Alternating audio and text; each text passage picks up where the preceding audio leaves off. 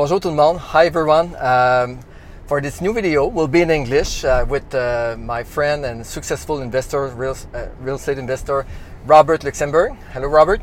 Hey there. Hi, everybody. Uh, Robert is a successful investor. Uh, you, you know, he built a portfolio up to uh, 900 units, sold a couple of them since that time, and really active on the market right now in Montreal. Also a friend, someone that I met you know, many times, but more particularly at the uh, Fiji Island and uh, with the Tony Robbins seminars.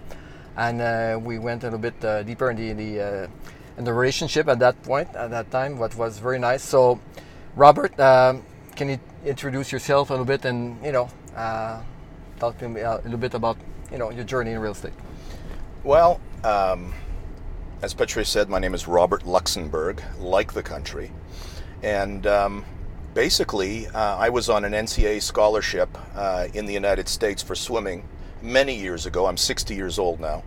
And uh, when I came back uh, to Montreal, uh, I had some decisions to make, and I made a decision at that point to get into real estate. And I actually became an agent uh, for, at the time, oh, seriously? Yeah, it's a true story. You didn't know that, eh? No, no. It was AE LePage at the time, downtown, their commercial department and I was just this young whippersnapper, and uh, I wanted to learn from you know the big boys, and to you know at the time they all seemed old to me. when you're young, that's what happens, and uh, you know, and, and I so was learning from them. Your turn good or your turn bad? Hmm. You turned as a risk, uh, from a real estate agent as a real estate investor. Well, this so is this is the story. Actually, this is the journey, and I think that uh, the people that may be watching this will uh, will appreciate this because. Um, I managed some properties also for my father at the time. My father owned uh, a couple of properties, and I actually helped him mm-hmm. in growing the portfolio because he was very conservative and, and fearful because he had made some mistakes in the past. And I came in and I helped him acquire more and more property, and um, I was managing them. And um, but here's the thing that happened. It was really strange. My father did not mentor me in real estate. I love him dearly. He's the best man in the world. And here he was, he knew it was right. Mm-hmm. He knew intuitively that buying real Why? estate was Why the way to build wealth. transferring his fear to you, maybe? He had some bad experiences when the uh, PQ party came in way okay. back when. He owned some of the nicest properties in Montreal. Okay. On Bernard, uh, on Park Avenue, in Westmount. He owned wow. all of Academy Road, all of Park Place.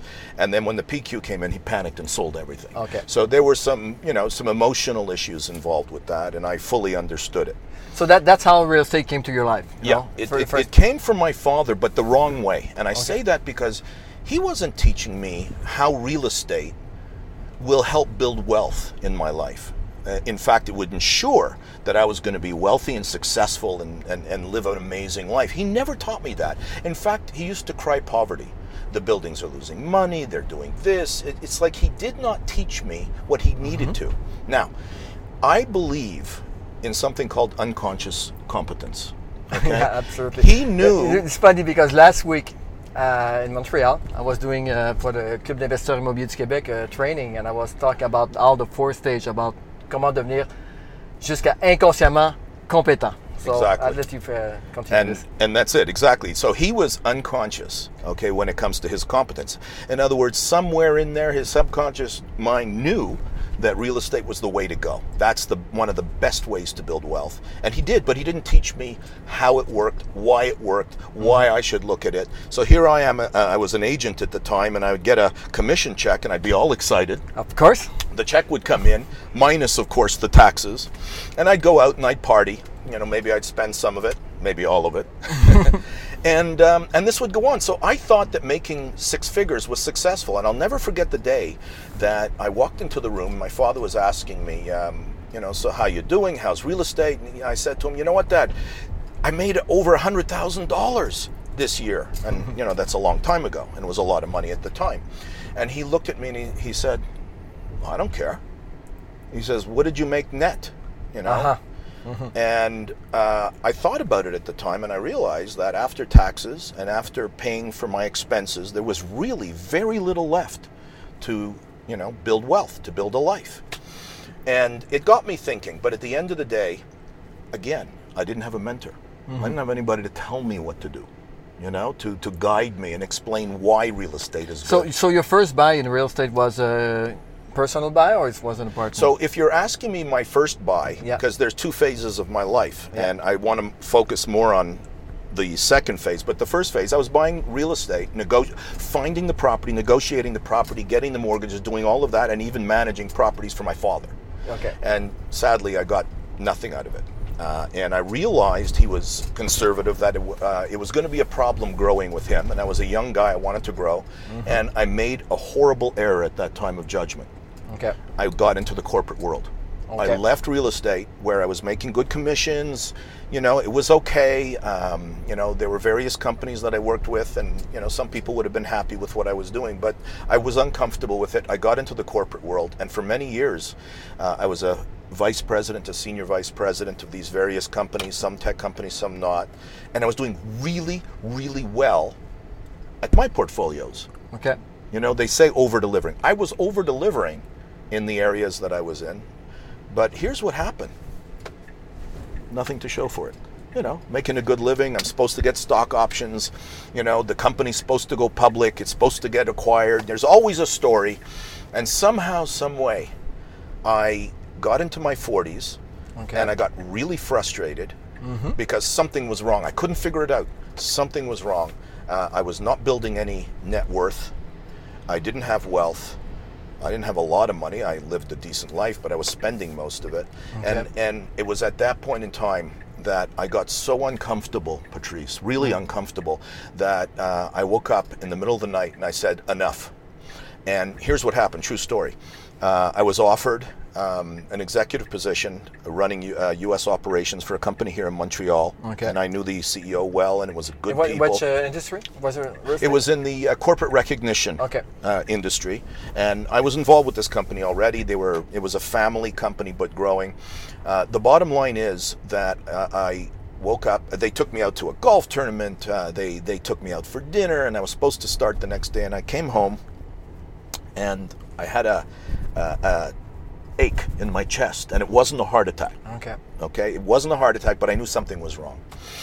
And um, Michelle, at the time, my ex-wife, had mentioned that you know, you got to think this through. This could be your body talking to you, your mind talking to you. Your subconscious is saying something's wrong. And um, and I thought about it, and it was exactly that. And true story, with three babies at home, very little money to my name. I woke up the next morning, got on the phone, called the CEO, and said, "I'm not coming to work." I said, I'm not going to do this. Um, I, I apologize profusely, but something's wrong here, and I don't want to make the same mistake again. You know, the, the old story, we know that, making the same, uh, you know, So doing you- the same thing over and over again, expecting a different result. But you have a plan B at that time, or you just No plan B. Okay. Um, I just said no. I had three kids to feed, a family to take care of, and basically said no. I got to figure this out. And um, I actually, it's interesting because at that point I started uh, reading books right? crazily. I, I read a hundred books, and I started going to some seminars, and um, and I came to the realization that this is exactly where the investment needs to go right now, and my time needed to go into growing because something was wrong and I had to fix it. So you need to change your um, I had to your, change your it. minds, the way you think, uh, your blueprint. you Exactly, and it's funny because you and I talked about this. Yeah. Um, you know, there's a lot of great books out there, Think and Grow Rich, and there's books by Tony Robbins, and there's you know there's brilliant books that were written by Harvard graduates and multimillionaires and Buffett. The book that hit me the hardest was actually extremely simple to understand and to read, and it was called Secrets of the Millionaire Mind by T. Harv Eker. Okay. And I read that book, and I actually went to an evening seminar with him, and it hit me an epiphany, like a brick across the head. Okay, Good. It was a blueprint issue. Yeah. We all have blueprints Yeah. for business, finances, for relationships, uh, for health, and my blueprint for money was set low. It was problematic. In other words, my thermostat was set at $100,000 and that's it. And the problem with your thermostat being set at that number is that every time you reach that number, you know, you're going to stop. It's something's going to go wrong. yeah. You're going to make the wrong, take the wrong You action, start make to the wrong going back in your old habits, and so you never go going exactly. up. Okay, just go back to real estate. Your first apartment building, you buy. You buy. Okay, so the first apartment building that I bought um, was on Barrette, And, I, and again, it wasn't In, uh, mine. in, it was uh, for my Côte des Neiges. father in Yeah. Côte des And I proceeded to buy another four uh, on Barrette. I bought on Linton. I bought on Edouard Montpetit.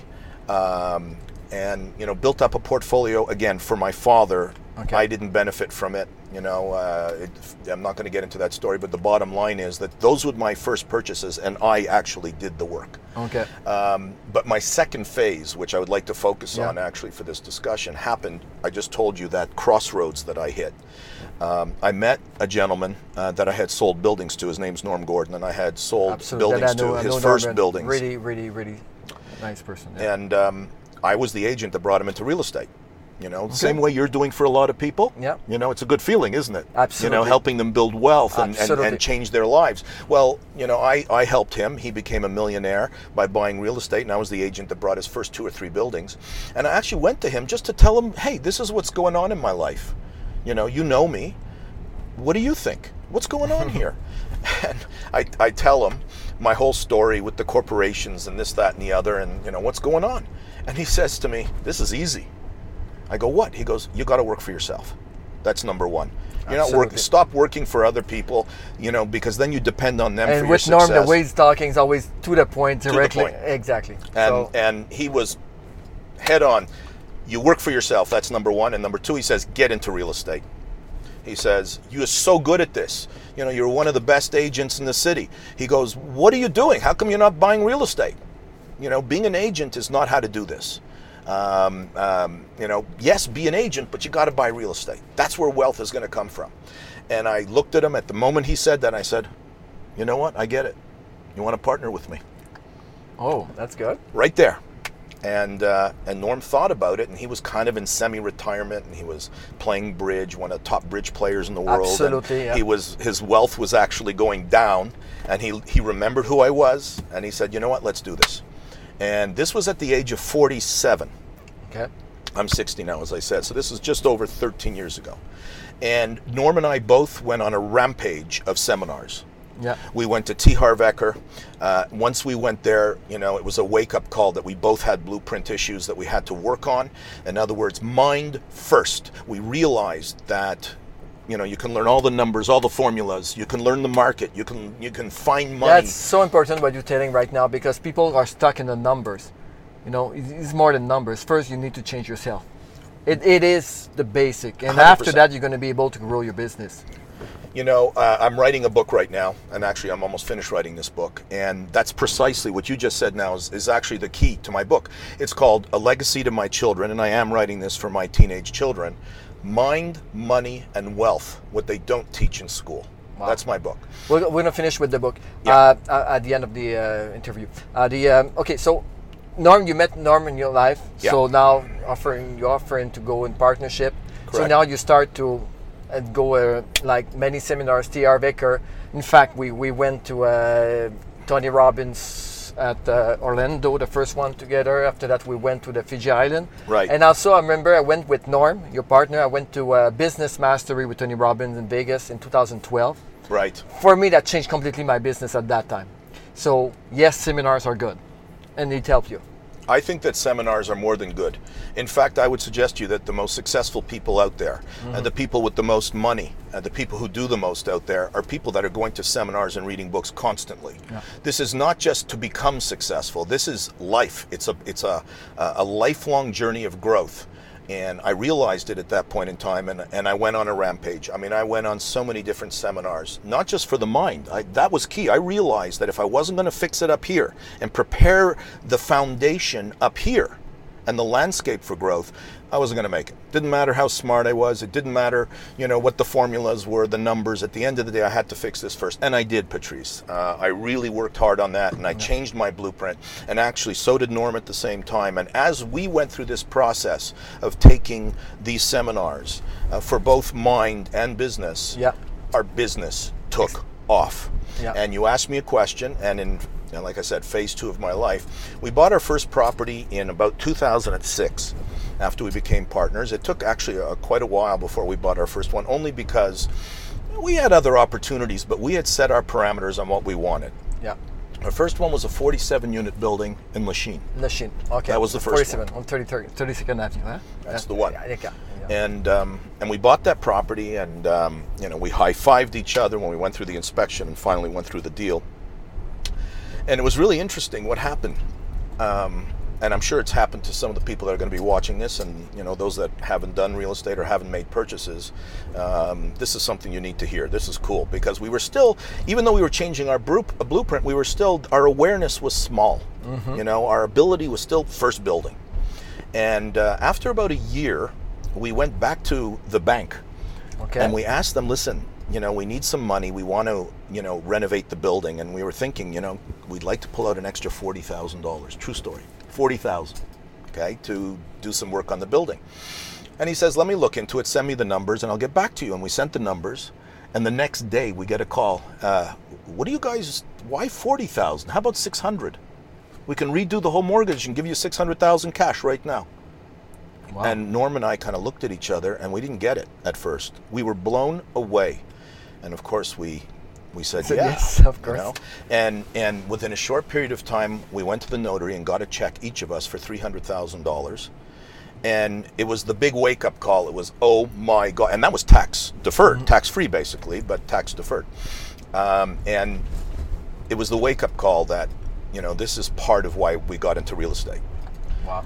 And so the first buy just uh, it was a nice, nice building to uh, to create equity right away. Yeah, and and we didn't put a lot of cash down. You know, the, as you know, there's a million and one ways to finance buildings, uh, partner with people, get investors. You don't even have to put your own money in it. Uh, this was our first, and uh, it was a big success for us, and it catapulted our business forward. So when you look at the building when you buy. Um, what is the most important factor? Some people look only on numbers, potential. We have location. Uh, for you and Norm, uh, what is important for you when you buy a building? It's actually a great question because I meet so many uh, real estate investors and people who have actually built up portfolios, and all they look at is cap rate.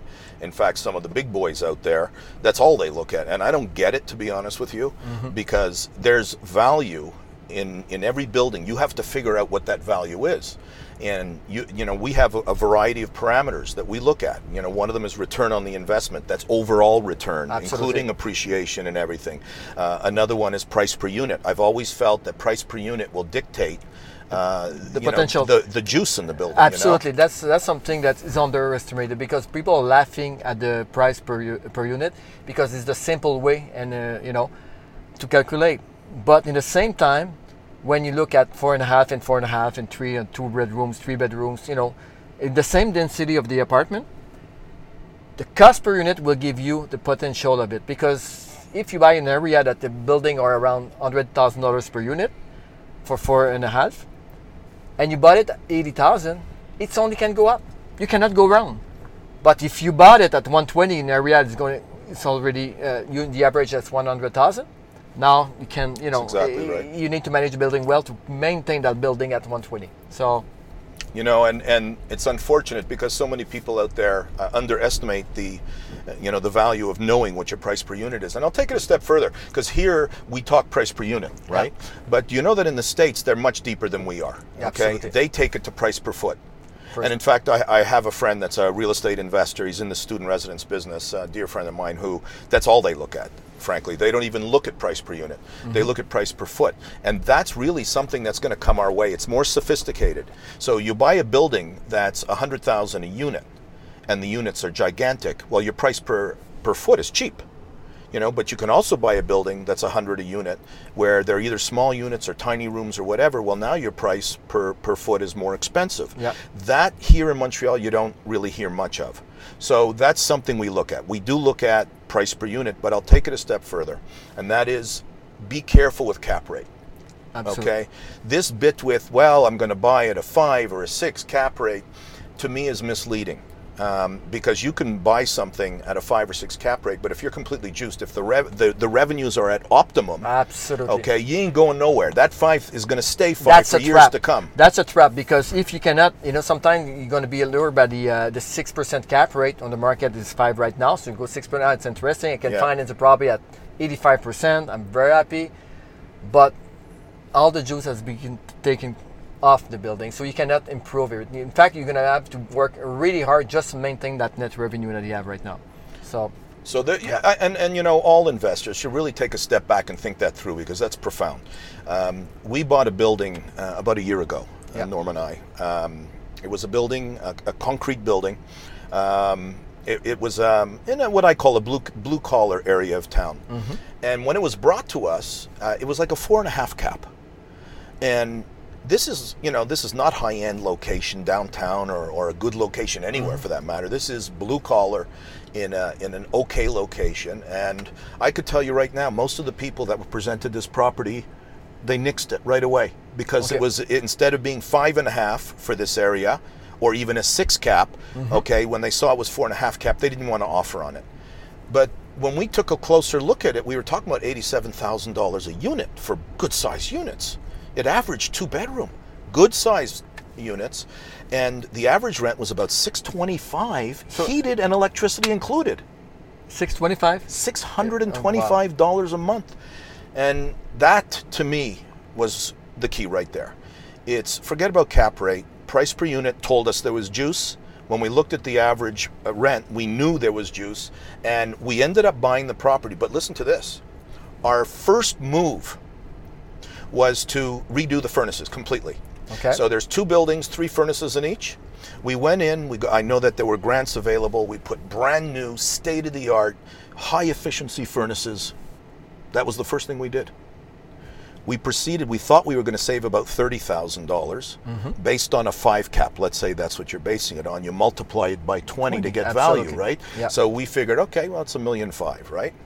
Uh, what is it? Thirty thousand. Sorry, times twenty is six hundred thousand we ended up um, saving seventy thousand dollars our first year. Seventy thousand. That's one point four million dollars in value on that one move. That's the magic of Yeah, real estate. Absolutely. We make one move with furnaces and we make one point four million dollars. Where do you see that in other industries? Nowhere.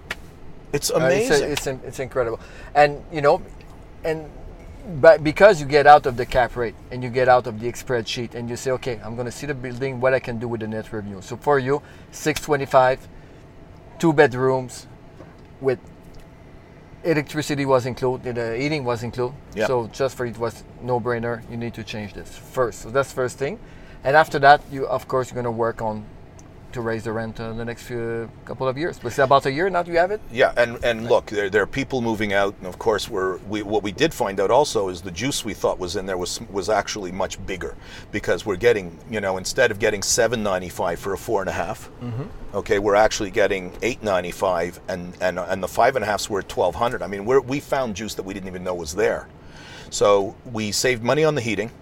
We saved money on the insurance right away, Okay. and we're constantly raising it. We're making new entrances. Uh, you know, we're, we're really making it nice, and we're raising the, the rents rapidly right now. And you know, to me, if you were to ask me what to focus Uh, on, Just a question, uh, Robert. Yeah. When- you bought it, uh, some people ask always the, that, that question precisely. So you you were seeing that you have a lot of potential to building, Yeah. that you're going to do some work on it. How did you finance it? Did, did you went right away with uh, CMHC, or you went No. to conventional mortgage, and after that you optimize the property, and after that you go back to CMHC? It's a very good question because our first few buildings that we bought, Norm and I were ultra conservative, and we came from uh, an interest rate environment where the interest rates were 8, 10, 12, 15%. I even remember 18%. So when we saw low interest rates, we kind of deeply ingrained, we knew that this was terrific and we locked it in. In hindsight, you know, we went CMHC, locked it in for 10 years, and then, you know, 10 years would come and go, and it was still worth it, but the rates didn't go up, which Oh, shocked okay. us. We thought they were going to go up. They never went up. And actually, if we would have just gone year to year or every two years, we would have made millions more, to be honest with you. But I know that today they are going up. Absolutely. Uh, and we got to be careful there. But in answer to your question, in this building, we took three years conventional. Uh, and the reason for that is we figured it would take us three years or less to get it to a point where we're either going to sell it for big profit or refinance it for big profit. But we needed time to do that.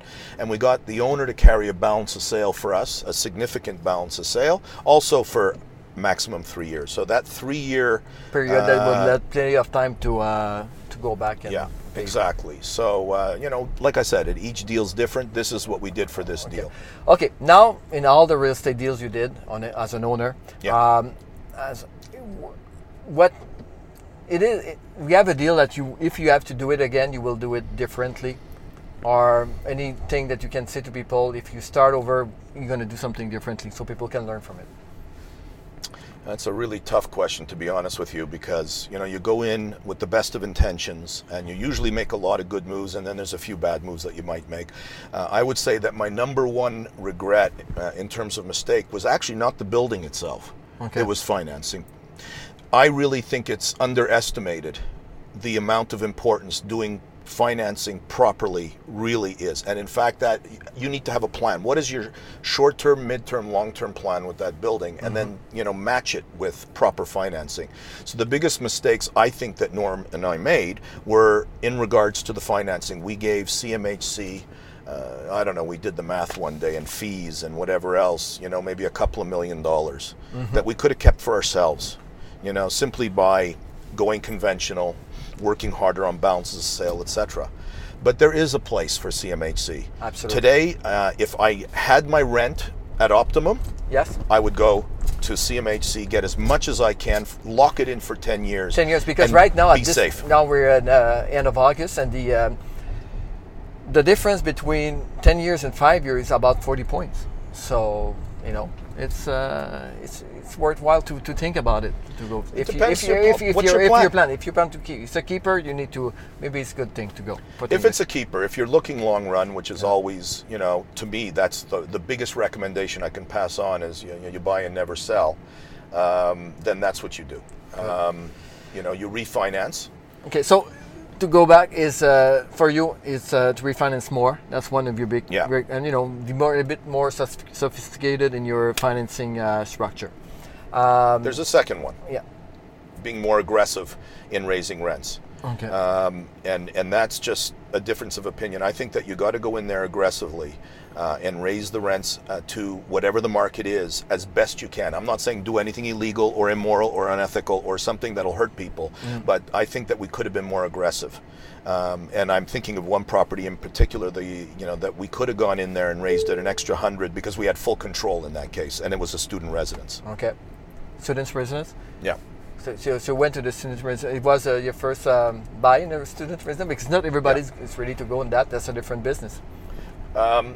You know what? At the end of the day, I actually fi- found it easier to manage my student residence Oh yeah. Okay. um, than regular apartment buildings. Uh, but also, this particular deal, it was on an emphyteutic lease, and there were certain parameters and rules that actually were in our favor that gave us power to raise the rent the way we wanted. okay. Um, so that was my favorite property, by the way, Patrice. Um, You know, and and it's very simple, and I think it's a good recommendation to any investor. Go in there and think, think like your tenant. What is it that they're looking for? What is it that they want? You know, treat them well. This is their home. They chose to live in your building. It's their home. So we took that attitude to the students, walked in there and said, okay, what are the create a students want? community inside. Exactly. I know that uh, I did an interview with Eric Desroches. You know, you have that thinking, and uh, so far he's very success- successful in what he's doing, and he's very, you know, centered for for what he gives back to the people. Yeah. Okay. Of course, it's a business, but at the same time, if you can curate something good for the tenants, great. business you know if you focus on something important um, you know something i always like to call it the big why. Uh, the money comes after that but you got to focus on what is your reason. Do good. Uh, with the students it was thinking like them. What did they need? They needed some privacy. They needed uh, a place to play pool a place to hang out create the community. So we did a lot of things that we knew they wanted but we also thought about the secondary market. Their parents. These were you know young absolutely. kids and so we, we put in uh, you know 90 uh, security cameras. We made it very secure with key fobs and everything. So we offered security. We offer it was very close to the, the school. Uh, and the bottom line is that we catered to their needs. And in turn we were able to you know create incredible value and demand. And we bought this property um, you know for just over five million dollars, and within eight nine years, we were able to sell it for over fifteen million dollars. Wow. And uh, we could have done better in the sense that if we were more aggressive You know, we were very we weren't going to ever sell it. So we weren't being aggressive. If we were more aggressive, we probably could have raised the rents another fifty, hundred dollars. Well, that's good. That's a good. Uh, We did story. well. Yeah, yeah. No Uh, do you have a, a building that you uh, the one that you're most proud of a transaction? Is, it was that building or you have? I would say that that was the one. If you're talking about the portfolio that I actually that I had owned for a long time, Yeah. that's the one that I'm most proud of because uh, you know we were able to bring a lot of our experience into making changes in that building. It was owned by uh, a hotel operator actually who couldn't Okay. figure out what to do with it. And we went in and made tons of changes. Left, right, and center, we made changes. So we earned our money. And so, you know, I'm very proud of that.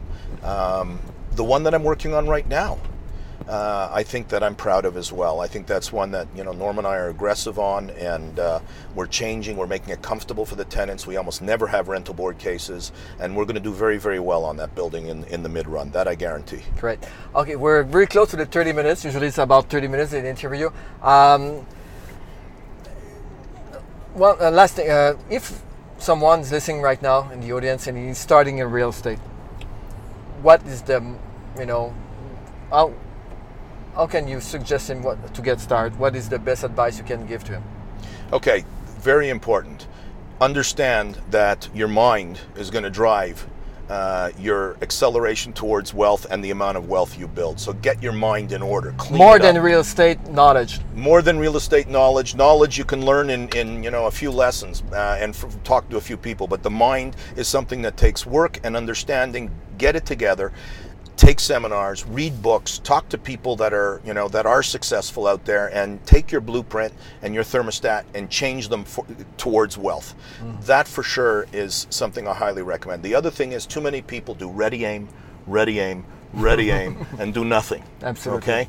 Uh, execution is the key to success in Yeah, life. execution is everything. I have a, I have a t-shirt uh, like this. Is it? Yeah. Yeah. And my t-shirt right now is uh, macro patience, micro speed. So There we go. That's real estate. And and I really believe at the end of the day, I love T. Harv Eker. Uh, he's one of my mentors, along with Tony Robbins and some others. But T. Harv Eker said it best: um, manage your fear, execute, get going, execute, because you can always correct and continue. But as long as you're moving, okay, you're pushing your life towards your goal, you're pushing your finances and your wealth building towards a goal. But if you sit back and wait for the perfect deal, I can tell you right now, you're missing the boat because Absolutely. it's time oriented. Absolutely. Yeah. You need to react fast, but uh, real estate's a long time. It's a long period. You know, Exactly. business, but in the same time, you need to move fast. So if you're too much in the analyzing, you know, you're not, you're not going to buy. And uh, interesting. So um, to finish, you, of course, your project right now, you have a big project. You're writing a book. Okay. Uh, can you, one minute, can you uh, just Absolutely. uh, explain what it is? It's my third book, actually. Uh, and the book is called A Legacy to My Children Mind, Money, and Wealth What They Don't Teach in School. And I came to the realization one day in interviewing a few kids from uh, CEGEP uh, when I asked them if they knew what compound interest was or compounding. And not one of these very smart kids understood what that was. And I realized there was a missing piece. I went in, I studied, I interviewed headmasters. At the end of the day, they do not teach three things in CEGEP and university, even in high school. A, how to use the most powerful instrument in the universe, the mind. They don't teach them. Num- they teach them how to memorize, that's about it. Number two, they don't teach them about money and, and how to understand money and how it works. And number three, wealth building. It's a completely foreign topic on building wealth. Uh, and I decided to put that in writing in simple terms that teenagers, early 20s will understand. It virtually guarantees that these people could be multi, multi millionaires over time. And I would suggest to you, even the parents that I've interviewed, okay, are saying, oh my God, I want to read that. so I'm sorry. I'm excited. It's in edit mode right now. Um, so for people listening right now, what I will do is uh, when I have the, uh, you know, the, uh, the official link to buy the books or download the books, whatever, we'll uh, we'll put it on the uh, links on the interview. Um, Robert, uh, I really appreciate your time. Uh, also, for people who want to uh, know a little bit more about Robert, um, the Real Estate Club, the Club d'Investisseurs Immobiliers du Québec, will start to do English meeting. Uh, I think it's starting in October, and uh, I think in November you're gonna come and tell your story a little bit more, uh, you know, deeper, and uh, it's going to be a different flavor, the same story, but you know, and it's going to be in a in a room with hundreds of people. So uh, I will also put the uh, the date, official date, and the information. Beautiful. And again, and again, everybody, if you like this video, uh, please tag someone you can, you know, you can learn from that uh, what Robert just said with us, and also you can uh, share the video. It's very appreciated. You can uh, encourage our business. You know, of course, like you know, we finance building, we're selling building, or if you're looking to buy, we can help you. And uh, Robert, I really appreciate your time, and it was uh, very interesting. Uh, I think will people will uh, ask more from it. So The only thing that was missing is that we didn't sing together. we, we do that after the uh, the camera is closed. Okay. okay, sounds like a plan. okay. Thank you. Thank you, everybody. Thank Bye you bye, everybody. Bye.